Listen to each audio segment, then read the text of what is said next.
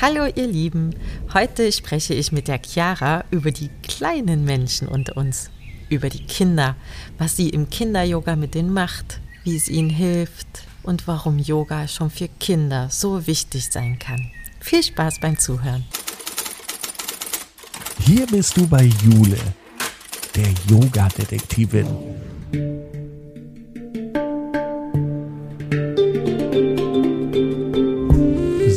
Begibt sich mit dir auf Spurensuche in der Yoga-Welt. Finde dein Yoga.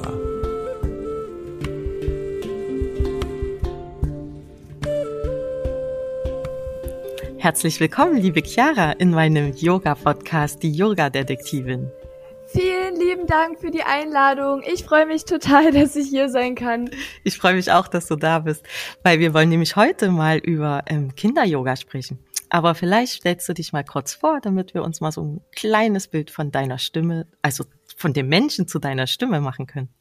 Genau, also mein Name ist Chiara Küster. Ich komme aus Aschersleben. Das ist tatsächlich die älteste Stadt Sachsen-Anhalts.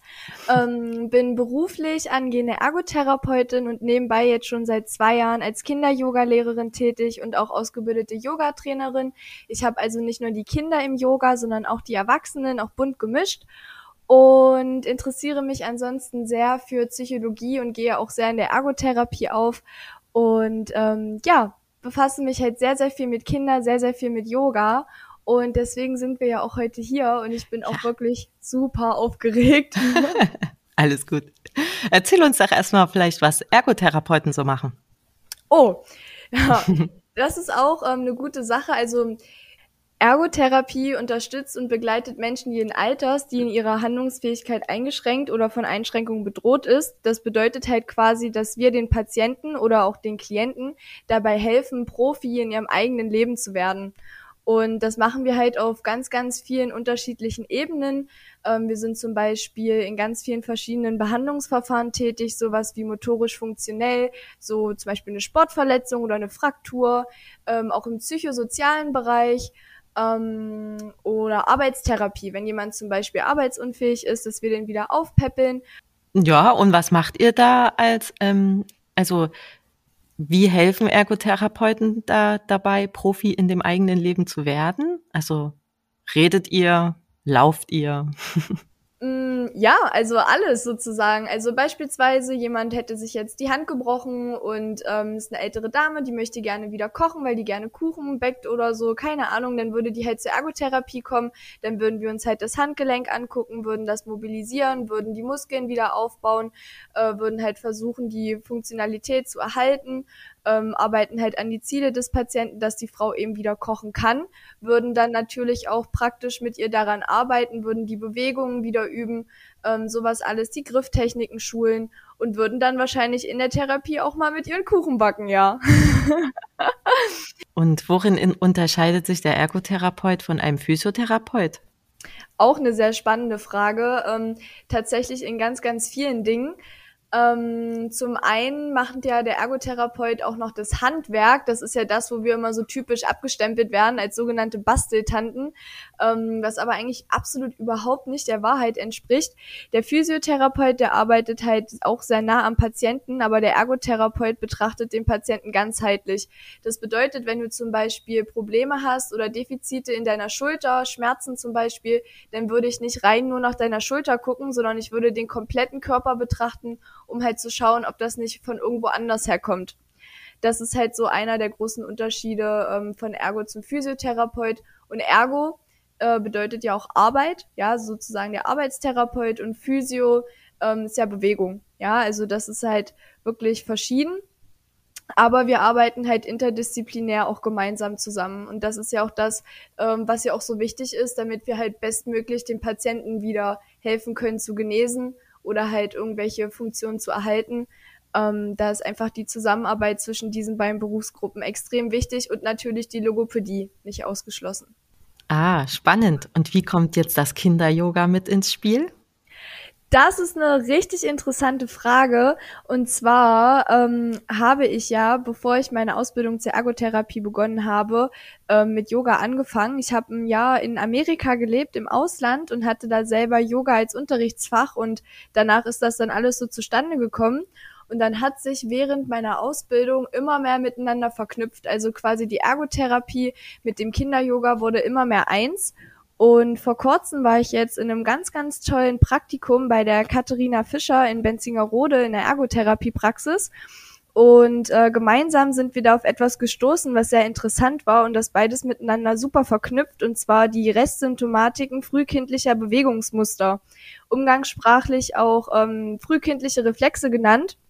Also durch das Fortbestehen von den frühkindlichen Bewegungsmuster über die normale Verweildauer hinaus ähm, wird eine störungsfreie frühkindliche sensomotorische Bewegungsentwicklung unterbunden. Und das klingt jetzt erstmal so extrem, boah.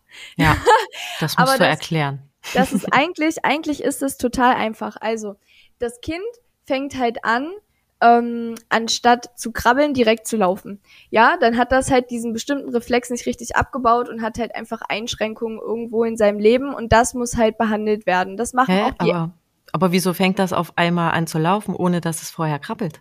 Weil es den Entwicklungsschritt überholt hat. Es hat den und? Entwicklungsschritt übersprungen. Mhm. Und wie, und welcher Reflex ist dann da jetzt übrig? Na, da gibt's ganz viele verschiedene, die halt immer auf äh, bestimmte Dinge abgestimmt sind. Zum Beispiel gibt's den ATNR, ähm, ja. Was das? Der ATNR, der frühkindliche Reflex, das merkt man zum Beispiel, wenn man die Arme ganz lange nach oben hält, zum Beispiel wenn man sich die Haare flechtet und die werden total schwer. Mhm. Und die werden so schwer, dass es dir gar nicht mehr möglich ist, deine Haare eigentlich richtig zu flechten. Mhm. Und dann würde halt der Ergotherapeut ins Spiel kommen und würde halt ähm, bei Kindern zum Beispiel anhand von Bewegungsgeschichten ähm, diese frühkindlichen Reflexe abbauen. Ja, dass die halt wieder zurückgehen. So, und dabei ist halt aufgefallen, als wir das gemacht haben in der Therapie, dass die Bewegungsgeschichten, die halt für die Integration genutzt werden, fast alle Yoga-Übungen widerspiegeln.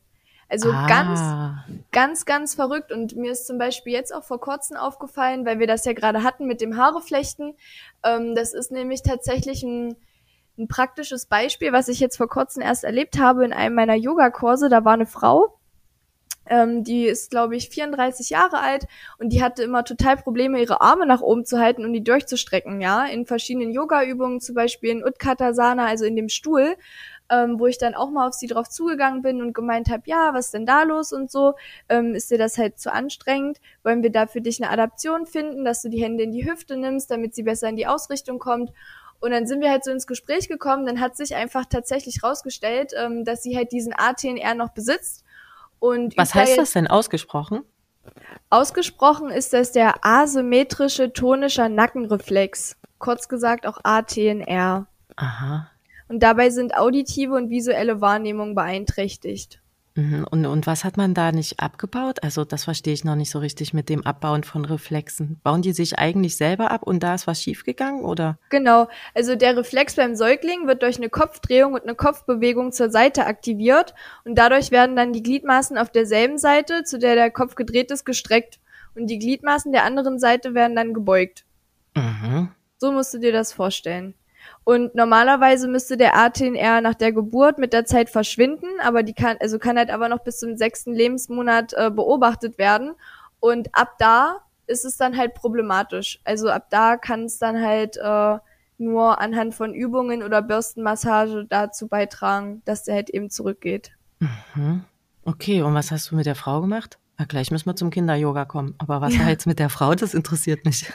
Na, ähm, ich habe dann halt mit der Frau gesprochen, habe ihr das halt erklärt und habe ihr dann halt die Bewegungsgeschichten, die ja eigentlich für Kinder sind, habe ich ihr gegeben und habe halt gesagt, sie soll halt quasi die Geschichten weglassen und soll halt rein die Übungen ausführen und soll sich halt äh, so eine Medi-Bürste, so eine Scrub holen und soll dann quasi eine Bürstenmassage ausüben. Da streicht man dann seine Gliedmaßen so aus ähm, und dann geht es davon auch zurück. Das ist auch total angenehm.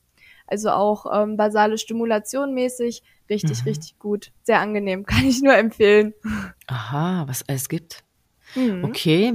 Und jetzt zurück zum Kinder-Yoga. Ja. Was macht man so beim Kinder-Yoga? Ähm, ich habe mal ganz am Anfang, wo ich meinen Kinder-Yoga-Lehrer gemacht habe, das Zitat gelesen, wenn wir wahren Frieden in der Welt erlangen wollen, müssen wir bei den Kindern anfangen. Und ich finde, das ist halt total passend, weil auch die Kinder haben heute schon einen sehr hohen Anspruch, wie halt in der Schule oder auch zu Hause, einen großen Leistungsdruck, den sie halt eben, ja, erbringen müssen. Und die leiden dann halt auch unter einer enormen Informationsflut und haben halt kaum noch Zeit so für freies Spiel. Ähm, und genau das ist halt beim Yoga, was wir halt machen wollen. Also den Kindern die Möglichkeit geben, ihren natürlichen Bewegungsdrang nachzugehen. Gleichzeitig bietet es aber Raum für Stille und Entspannung.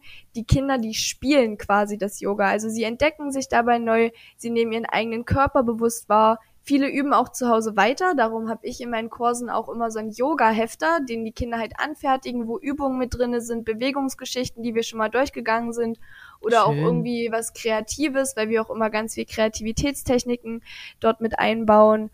Und ja, also viele, viele Kinder profitieren von Yoga. Das ist ganz, ganz krass. Und auch Kinder mit Beeinträchtigungen ähm, weil jedes Kind findet im Endeffekt im Yoga seine Vorlieben. Manche staunen, ja, wie sie ihren Körper bewegen können. Andere lieben halt die Entspannung oder die Ruhe. Ja, viele lieben auch einfach das Miteinander, ja. Also gerade bei Corona-Zeiten ähm, war das halt ganz, ganz krass, wie sehr die Kinder sich da gefreut haben, zum Kurs zu kommen. Einfach, dass die halt soziale ja. Interaktion haben. Ja, ist ja wichtig, ne? Ja. Cool. Und wie kannst du uns erklären, wie so eine Stunde aussieht, was man da so macht? Oder gibt es da bestimmte Rituale oder was macht da, was machen die Kinder da so, wenn die spielen? Also ich kann dir ja mal erzählen, was so eine typische, ähm, was so ein typischer Stundenaufbau von mir persönlich ist. Mhm. Ich habe das jetzt über die Zeit auch immer noch mal so ein bisschen verändert, habe das so für mich perfektioniert und habe das auch an die verschiedenen Gruppen angepasst. Ähm, ich beginne zum Beispiel immer damit, dass wir uns halt alle hinsetzen in den Schneidersitz auf unsere Zaubermatte und dann falten wir die Hände vor der Brust gemeinsam und dann begrüßen wir uns. Bei den ganz Kleinen begrüßen wir uns mit die Nase in den Tee. Und bei Was der ist das? Na, Namaste. Nur Ach halt so. nur halt für die Kleinen. Und die etwas größeren, die begrüße ich dann mit normal Namaste.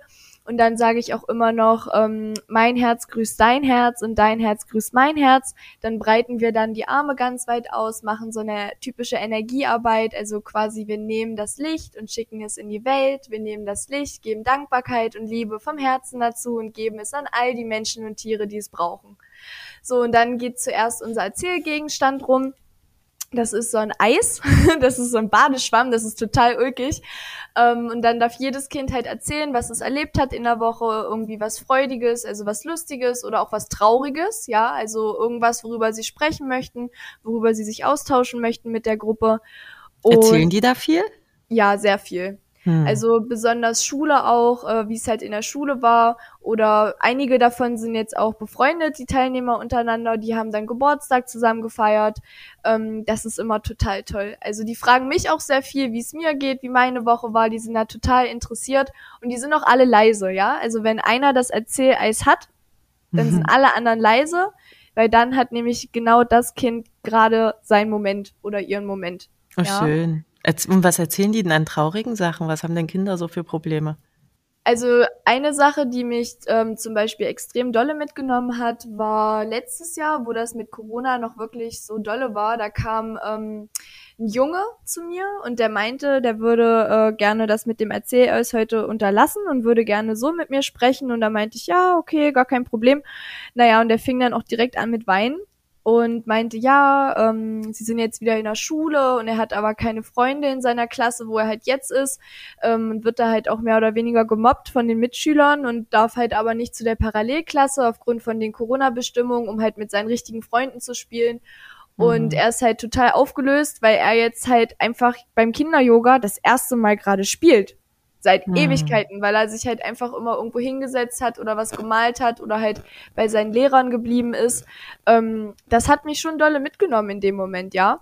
Hm. Also der Junge, der war halt acht Jahre alt zu dem Zeitpunkt und das ist schon so eine krasse Belastung für die Kinder gewesen, diese Zeit und ist es auch immer noch und trägt halt auch große Nachfolgen mit sich. Das hat man halt schon gespürt. Viele ja. Kinder ähm, erzählen dann auch zum Beispiel, dass sie mal hingefallen sind. Ja, dann haben die ein Pflaster am Knie.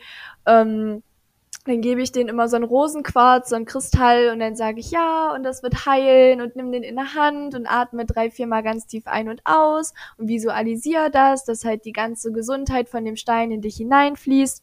Sowas halt. Aber äh, ja, also ich bin ganz ehrlich, Corona ist ein großes Thema bei den Kindern. Hm. Und Krieg. Also ähm, das war jetzt auch, wo das alles angefangen hat, haben die auch angefangen, sich darüber zu unterhalten. Ja, also fünf, sechsjährige, das muss man sich mal überlegen. So, und die Hm. haben sich halt Gedanken gemacht, was die Kinder dort essen. Hm. Also die haben mich halt gefragt, ja, können die Kinder da drüben eigentlich auch noch ihr Lieblingsessen essen? Wie ist denn das und so, weißt du das? Ja, es ist schon nicht, nicht immer einfach. Ja, kann ich mir vorstellen. Hm. Auch die Armen, ne? Wie alt sind die Kinder denn, die kleinen und die größeren, die du unterrichtest? Also meine kleine Gruppe, die ist gerade drei bis fünf Jahre und meine große Gruppe, die ist gerade von sechs bis elf.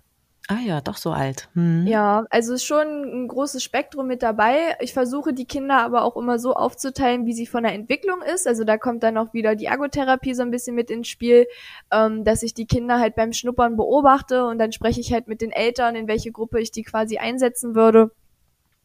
Ich muss aber ehrlich sagen, dass ähm, so Teenager-Yoga gar nicht so mein Ding ist. Also ich bin halt wirklich mit den Kleinen so, so bis neun, zehn Jahre, das ist so äh, mein Tanzbereich, ja, sage ich mal so. Das ist ganz ja, toll. Teenager ist ja auch schon wieder ein Zwischending, ne? Zwischen Genau, Kind genau. und Erwachsenen. Die werden wahrscheinlich auch ein bisschen anders angesprochen. Ja, Na okay, und wenn ihr euch dann so begrüßt habt, die Energie so ein bisschen verteilt habt, was macht ihr dann? Dann beginnen wir erstmal damit, dass wir uns erwärmen. Also wir klopfen uns dann warm, wir schütteln uns, wir tanzen auch durch den Raum. Und dann geht's auch eigentlich schon los mit einer Bewegungsgeschichte, weil das ist ja auch der Unterschied ähm, zum Yoga für Erwachsene. Die liegt ja im Stundenaufbau und auch in der Vermittlung äh, von den Asanas, weil wir im Yoga halt ähm, ja mit Geschichten, Liedern und Musik ähm, arbeiten und das ist halt auch sehr intuitiv. Also eine Bewegungsgeschichte, die ich halt äh, vorbereite und ich bereite ja meine Kinder-Yoga-Kurse immer vor, bleibt nie dabei, wie es geplant ist. Also das ist immer, das ist immer intuitiv, weil manchmal springen die Kinder auf irgendwas so extrem an, was du dir vorher gar nicht vorgestellt hast. Und dann versuche ich das immer so ein bisschen auszuweiten, dass die da noch länger so, ja, in dieser Motivation drinne sind. Und ähm, das macht immer total Spaß. Also typische Stundenthemen, was so Bewegungsgeschichten anbetreffen, ist zum Beispiel Dschungel, also eine, eine Safari-Tour. Ja, wir sehen Affen, wir klettern auf Bäume, sowas halt. Oder ähm, wir, wir gehen, wir wandern auf den Brocken, ja, also Mhm. so Wanderung. Ähm, das ist auch immer so ein ganz großes Ding und halt ganz, ganz viel mit Tieren, ja. Also der Yoga-Frosch, wenn man dann so in die tiefe, ähm, die tiefe Hocke geht und sowas alles. Oder halt auch der Hund und wie macht dann auch der Hund? Dann wird auch gebellt und sowas alles. Ja, also bevor wir mit den Bewegungsgeschichten starten, machen wir immer noch unsere Pranayama-Übung. Dafür habe ich so einen äh, ganz bestimmten Ball, das ist ein Atemball, den nimmt man zwischen Daumen und Zeigefinger und zieht den auf und zu. Ähm, der ist auch sehr robust, das ist gut. Ich habe davon noch drei Stück, muss ich ehrlich sagen. Bei Kindern weiß man ja nie.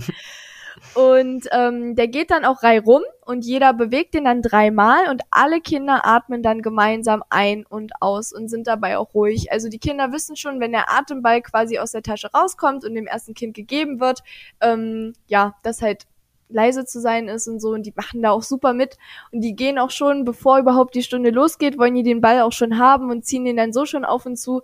Ähm, also die haben da immer extrem viel Freude dran. Und Pranayama-Übungen sollte man ja nicht so krass mit Kindern ausüben, weil sie ja eben noch nicht ganz entwickelt sind körperlich.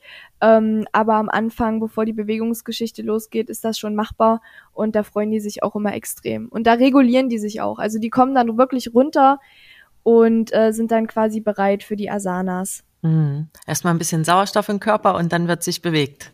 Genau, genau. Weil beim Kinder-Yoga ist ja auch ganz wichtig, es gibt ja keine Erwartungshaltung. Ja, also es geht ja nicht um Leistung oder um Wettkampf, es gibt keinen Sieger, keinen Verlierer.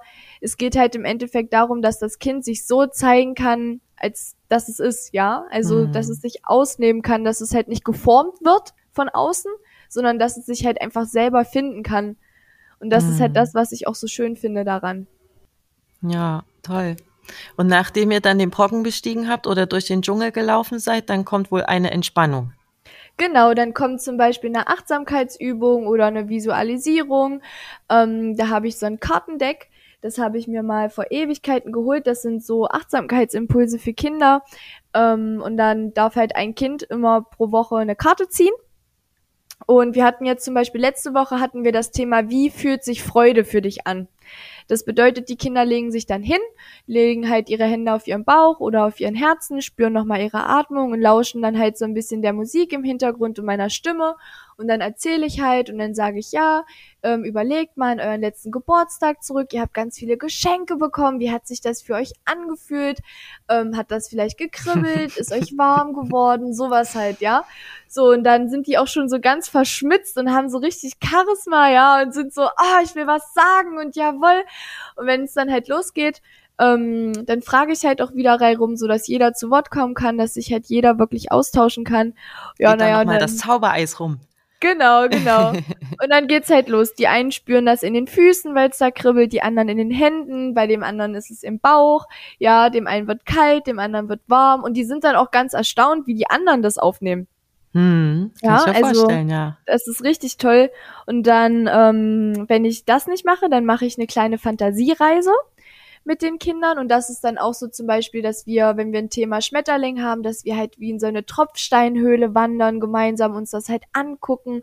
Wie fühlt sich das an? Wie sieht das aus? Was könnte man da auch für Tiere entdecken und sowas alles? Also da sind die schon wirklich flott dabei und die bringen dann auch immer ihr kleines Kuschelkissen mit und ihre Kuscheldecke, breiten Ach, das süß. auf ihrer Matte aus. Hm. Ja, also es ist. Würde ich auch gerne mal mitmachen. ja, komm doch mal vorbei. Ich lade dich ein zum Schnuppern. würde mich auch mal auf meine Zaubermatte legen und einfach mal durch so eine Tropfsteinhöhle reisen. Das ist auch schön. Also da kommt auch, muss ich ganz ehrlich sagen, bei mir ganz oft das innere Kind mit raus, ähm, wo ich mich dann auch mit auslebe und halt auch sage, ja, komm, dann machen wir jetzt noch das und das und ich steig dann da einfach mit ein. Ja, um die hm. Kinder dann halt auch einfach abzuholen. Und ja, das hat jetzt seit zwei Jahren schon sehr gut funktioniert und ich bin gespannt, wie sich das alles noch weiterentwickelt. Ja, am Ende wollen die Erwachsenen auch immer mal spielen. Ne? Ich meine, bei uns ja. heißt das dann, wir sind albern, aber eigentlich sind wir wie die Kinder. Wir wollen auch ein bisschen Spaß haben und ein bisschen Blödsinn machen und uns ausleben. Ne? Genau, genau. Hm. Und wenn man es den Kleinen schon verbietet, dann können es die Großen irgendwann auch nicht mehr, ne? Ich finde es ja nur immer so lustig äh, mit den Eltern, dass ab und zu dann die Eltern auch mal reinkommen, weil ich bringe ja auch immer sehr viele äh, Props mit, wie halt zum Beispiel ein Yoga-Brett oder mal den Kopfstandstuhl ähm, oder so ein Yogarad, wo ich das den Kindern zeige, wo ich halt sage, ja, pass auf, Yoga ist nicht nur das, was wir hier machen, das ist noch viel mehr, ähm, wo dann auch teilweise Eltern das ausprobieren wollen. Ja, also das ist halt richtig, cool. aber das, das finde ich wirklich so schön. Ja, also mhm. also das, ah, kann ich gar nicht in Worte beschreiben. Ja, wahrscheinlich erzählen die Kinder zu Hause den Eltern auch, was sie machen, oder? Na, hoffentlich ja. also Aber die Eltern müssen ja eine andere Stunde gehen. Die können ja nicht mit den Kindern in die Stunde kommen, oder? Nee, also das muss ich auch ganz ehrlich sagen. Anfangs so ähm, mache ich das immer noch, wenn das Kind zum Beispiel sehr schüchtern ist, dass irgendwie die Mutti da nochmal mit reinkommt beim ersten Mal. Aber eigentlich finde ich das nicht so gut, weil das Kind ist dann nicht in seinem wahren Selbst ja. in dem Moment, ja. weil es halt, genau, mhm. weil es halt immer wieder ähm, das Gefühl hat, dass da halt noch jemand sitzt, dass es, ja, da kommt wieder die Erwartungshaltung so, wie, wie verhalte ich mich jetzt, was sagt meine Mutti dazu, darf ich jetzt laut lachen, darf ich jetzt laut weinen, so, ach, das hm. ist, ist halt schwierig. Also, ja, ich hatte auch schon Kinder, die hatten eine sehr schwierige ähm, Lebensgeschichte gehabt bis zu dem Zeitpunkt, wo ich sage, Eltern kommt gerne mit rein, ja, wenn irgendwas ist, dass ihr einfach dabei seid, ähm, zum Beispiel im psychischen Raum, ähm, dass dann da einfach das Elternpaar, ja, ja, stützen kann, aber äh, überwiegend überwiegend nicht. hm, ja, ist ja auch verständlich. Sollen die Kinder mal unter sich machen, ne? Die genau. lernen ja wahrscheinlich auch so ein bisschen sozial leben miteinander, oder?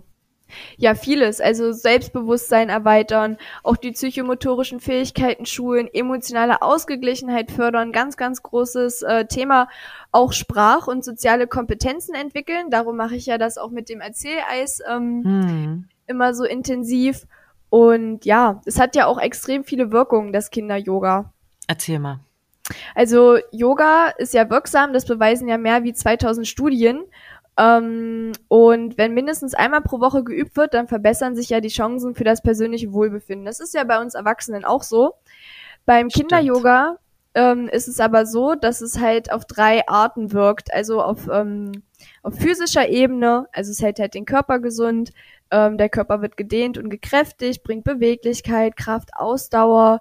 Ähm, dann gibt's noch die energetische Ebene, das ist quasi Verbesserung des Zusammenspiels beider Gehirnhälften. Also Stärkung Immunsystem, Verbesserung der Durchblutung, ähm, Yoga hat auch eine positive Wirkung auf Stoffwechsel, Verdauungsorgane, also ganz, ganz krass. Und natürlich auch ein Loslassen von Spannung auf geistiger und emotionaler Ebene. Also quasi Gedanken zur Ruhe führen, innere Ausgeglichenheit, Ängste, depressive Verstimmung, Aggressionen werden abgebaut, ähm, Stressempfindlichkeit, auch ein ganz großes Thema bei Kindern. Man denkt heutzutage gar nicht, dass Kinder gestresst sein können. Hm. Aber die Kinder sind so gestresst in der heutigen Generation. Die haben ja auch einen enormen Leistungsdruck, ja, wie von der Institution Schule zum Beispiel, von zu Hause, von sich selbst aus gesehen. Hm. Ja. Also ganz krass, ganz, ganz krass. Und wie holst du das runter mit diesen einfachen Spielen, in Anführungsstrichen? Also die Kinder lernen mich ja in diesem Kinder-Yoga-Kurs von Anfang an kennen, so wie ich bin. Also ich bin auch immer sehr authentisch und wenn ich in dem Raum bin und halt sage, es ist Ruhe, dann wissen die Kinder auch, dass ich das nicht ohne Grund sage. Die wissen, dass wenn ich sage, dass jetzt es ruhig zu sein hat, ich damit irgendwas bezwecken möchte. Und ich habe das Gefühl, darum springen die auch extrem gut darauf an. Ähm, ich versuche immer ganz viel zu regulieren, also die Kinder halt beizubringen, sich zu regulieren, indem wir halt etwas sehr Aktives machen ähm, oder Kinder-Yoga ist eigentlich die effektivste Regulationsmethode für Kinder, ähm, besonders halt bei Stresszuständen zum Beispiel, weil du bist halt attraktiv in dem Moment. Also du hast halt eine interessante Methode, die Kinder abzuholen. Ja, gleichzeitig hast du anschauliche Dinge, du bist fantasievoll, erlebnisorientiert. Auch das mit dem Atemübungen. Also nachdem die mit dem Erzähleis so total euphorisch gesprochen haben, sind die ja ganz ruhig, wenn die atmen. Hm. Ja, und das versuche ich halt immer so aufzubauen, dass du hast ein Hoch, du hast ein Tief, du hast ein Hoch, du hast ein Tief. Ja. In, in dieser kompletten Stunde. Und auch ähm, ganz am Ende ist es so, nachdem wir zum Beispiel die Fantasiegeschichten gemacht haben oder halt diese Achtsamkeitsübung, ähm, dass wir auch Massagetechniken mit einbauen. Also, dass wir Pizza backen, dass wir so eine riesige Schlange machen, mit Igelbällen uns massieren, dass wir irgendwie auf den Rücken irgendwas malen. Ähm, der hintere fängt an und der ganz vorne muss erraten, was es war. Ach so, stille Post mit Malen. Genau, genau. Und dann sowas. kommt vorne was ganz anderes raus, als der erste ja. gemalt hat. Jedes Mal. Also wir hatten außer eine Sonne. äh, die Sonne bleibt immer gleich, aber alles andere, es ist zu lustig, wirklich. ist richtig toll. Hm. Und wie endet so eine Stunde? Wir spielen am Ende immer noch was. Ähm, das ist auch ganz verschieden. Ähm, zum Beispiel Herr Yogameister, Herr Yogameister, wie tief ist die Schlucht? Also quasi angelehnt an Herr Fischer, Herr Fischer, ähm, wo die dann auch mit Yoga-Übungen quasi äh, diese Schlucht passieren müssen, wo ich auch gleichzeitig nochmal die Asana-Kunde wiederhole. Mhm. Ähm, wir spielen zum Beispiel auch das sogenannte Namaste-Spiel. Das ist wie Fang. Nur, dass man sich halt fängt, indem man sich halt zuruft, Namaste, Namaste, ähm, und dann auch dieses Mudra ausführt und quasi die andere Person mit diesem Mudra einfängt. Das ist auch immer total cool. Hm. Und dann sitzt ihr irgendwann nochmal im Kreis und verabschiedet euch, oder? Genau, genau. Dann geht hm. jeder wieder auf seine Zaubermatte und dann verabschieden wir uns. Und äh, ja, aber meistens ist es so, bin ich auch ganz ehrlich, dass die Kinder immer noch ein bisschen länger da bleiben, ähm, weil ich ja dann immer noch aufräume, weil ganz wichtig beim Kinder-Yoga ist ja, dass es anschaulich gestaltet wird. Deswegen sitzen wir auch immer im Kreis und in unserer Kreismitte ist halt immer sehr, sehr viel zum Stundenthema aufgebaut. Also quasi, wenn wir jetzt nochmal das Thema Dschungel aufgreifen würden, ähm, würden da jetzt irgendwie getrocknete Pflanzen liegen oder Bilder von Affen und Elefanten, was für Tiere es da gibt. Zum Beispiel ein Safari-Hut. Also was würde man bei einer Safari tragen? Das sind so alles Dinge, worüber man halt spricht ähm, dabei. Ist auch Und interessant, hä? Ja, also das ist auch hm. eine unglaubliche Vorbereitung. Also ich habe so, so unglaublich viel Material gesammelt in den letzten zwei Jahren. Also von meiner Oma, äh, der ganze Keller ist voll mit irgendwelchen Kisten, ja, was wir alles thematisiert haben zu Jahreszeiten, ähm, zu Stundenthemen in allgemein. Super. Sagen die Kinder Also- auch manchmal, da fehlt aber was, Chiara. Im Dschungel gibt es doch auch eine Schlange. Und dann hast Ja. du da keine. Also manche haben schon so ein paar Ideen. Zum Beispiel äh, kam auch mal jemand zu mir und meinte, ja, ich hätte mal übelst Lust auf Bibi und Tina Yoga. Oh, da, da dachte ich mir auch, naja, da kannst du ja nicht Nein sagen, ja. Und dann habe ich ähm, einen Beamer mitgebracht und dann haben wir tatsächlich über Netflix haben wir Bibi und Tina geguckt und haben dazu Yoga gemacht. Und wie habt ihr das gemacht? Einfach nachgemacht oder wie? Mm, Ja, quasi. Also die kannten halt alle den Film schon. Haha, ist ja klar, ne? und äh, dann habe ich mir den vorher auch nochmal angeguckt und habe dann halt zu bestimmten Szenen, wie wo die halt geritten sind, sind wir dann halt in den in den Hund gegangen und sind dann halt durch den Raum mitgelaufen und sowas so. alles. Äh. Oder zum Beispiel haben wir uns dann hingestellt in den Baum. Ja, und dann sind halt zwei andere als Pferde halt um uns drumherum gerannt und sowas alles. Also total ulkig, mega Braucht cool. man auch ganz schön viele Ideen. Muss, brauch, musst du die alle haben oder die Kinder sind ja meistens so fantasievoll? Also ähm, es ist schon so, dass ich halt weiß, das Kind mag das, das Kind hat dieses Hobby noch nebenbei und dann versuche ich das mit aufzugreifen. Ähm, überwiegend denke ich mir das aber alleine aus, weil ich bin, wo ich in der Schweiz war, letztes Jahr auf etwas gestoßen und zwar, das nennt sich das Naturdefizitsyndrom. Und das Mhm. ist ein Krankheitsbild, was ähm, recht neu ist in unserer heutigen Gesellschaft. Das tritt besonders in Ballungsräumen auf, bei Kindern, die halt einfach, die sind nicht Natur äh, verbunden. Ja, also die können sich das gar nicht vorstellen, äh, dass wir atmen, weil es den Baum gibt, sage ich mal so. Und die empfinden auch keine Empathie gegenüber der Natur. Mhm. Und das ist für mich so ein ganz spannendes Thema. Ich komme ja selber vom Dorf, ja, also ich bin im Dorf aufgewachsen und groß geworden, ähm, bin da deswegen auch sehr naturverbunden und ich merke das immer mehr, wie stark das abnimmt von den Kindern. Also ja, es gibt wirklich Kinder, die, die wissen nicht, was ein Gänseblümchen ist. Hm. Ja, Weil die also- aber auch dann wahrscheinlich auch nie draußen sind, oder? Ja, ja, genau so sieht's nämlich aus. Und das ist halt Mhm. was, was ich halt wirklich sehr, sehr extrem versuche, ähm, in meinen Kinder-Yoga-Kursen mit einzubauen. Natur, dieses Bewusstsein, dass wir alle miteinander verbunden sind, ähm, dass das eine oder das andere nicht geht. Ja, Hm. sowas halt. Und wir gehen auch ganz oft raus, machen auch draußen Yoga. Wir haben die sogenannten Yoga-Schafe. das sind halt tatsächlich Schafe, die halt hinter dem Fitnessstudio da ähm, auf ihrer Weide halt grasen. Und äh, die machen dann quasi mit uns Yoga immer. Das ist immer ganz, Süß. ganz toll. Ja. Und klappt das dann? Also werden die wieder naturverbundener? Auf jeden Fall. Also ich merke es zum Beispiel äh, beim Barfußlaufen. Also wenn man jetzt zum Beispiel ein Kind zum Kinder-Yoga schickt und es möchte einfach partout nicht barfuß laufen, ähm, also draußen, ne, auf dem Gras, weil das, das kennt das einfach nicht. Das ist ungewohnt. Das hat auch Angst. Da sind Ameisen. Das könnte mich anpullern so. Ja, also und dann sage ich immer zu dem Kind, alles gut, ja, so wie du dich sicher fühlst, ähm, so bist du hier in dem Kurs, dann lass deine Socken ruhig an. Aber ich versuche dann immer wenigstens, dann berührst doch mal mit den Fingerkuppen. Dann baue ich das halt mit ein. Dann sage ich, ja, und wir legen unsere Handflächen mal auf das Gras und spüren mal, wie warm der Boden ist von der Sonne und sowas alles. Und dann merkt man auch, wie das Kind dann anfängt, Interesse zu zeigen, bis zu dem Hm. Punkt, wo es dann halt in der nächsten Stunde sogar wirklich freiwillig die Strümpfe auszieht, um halt einfach mit den anderen Fang zu spielen im Gras, ja? Also ganz, ganz krass. Also ist wirklich ein, ähm, ein spannendes Thema. hm. Toll, ja. Und das kann man auch aufgreifen durch diese Fantasiegeschichten. Also, dass man halt quasi eine Fantasiegeschichte ähm, schreibt oder sich ausdenkt, die halt im Wald herrscht. Also wir machen zum Beispiel einen Ausflug in den Wald, sage ich mal so gedanklich, ja, und wandern Mhm. da rum und wir hören Uhu und hören dies und das. Und ähm, ja, also das ist so ein, so ein Herzensprojekt, sage ich mal so, was ich da jetzt mit eingebunden habe in den Kursen. Ja, klingt toll, wirklich. Hm. Singt ihr auch? Also ich muss sagen, also ich empfinde meine Singstimme jetzt nicht als, angenehm. Ähm, ich singe aber für die Kinder schon. Also so, so Schmetterling, Schmetterling und sowas alles so, ja. Manchmal mache ich auch mit den Mantras, also wie das Om-Mantra. Ähm, aber es ist jetzt nicht so.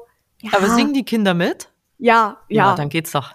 Dann Die- ist die alles gut. Die singen ja noch, bevor ich singe, ja. Umso besser. ja.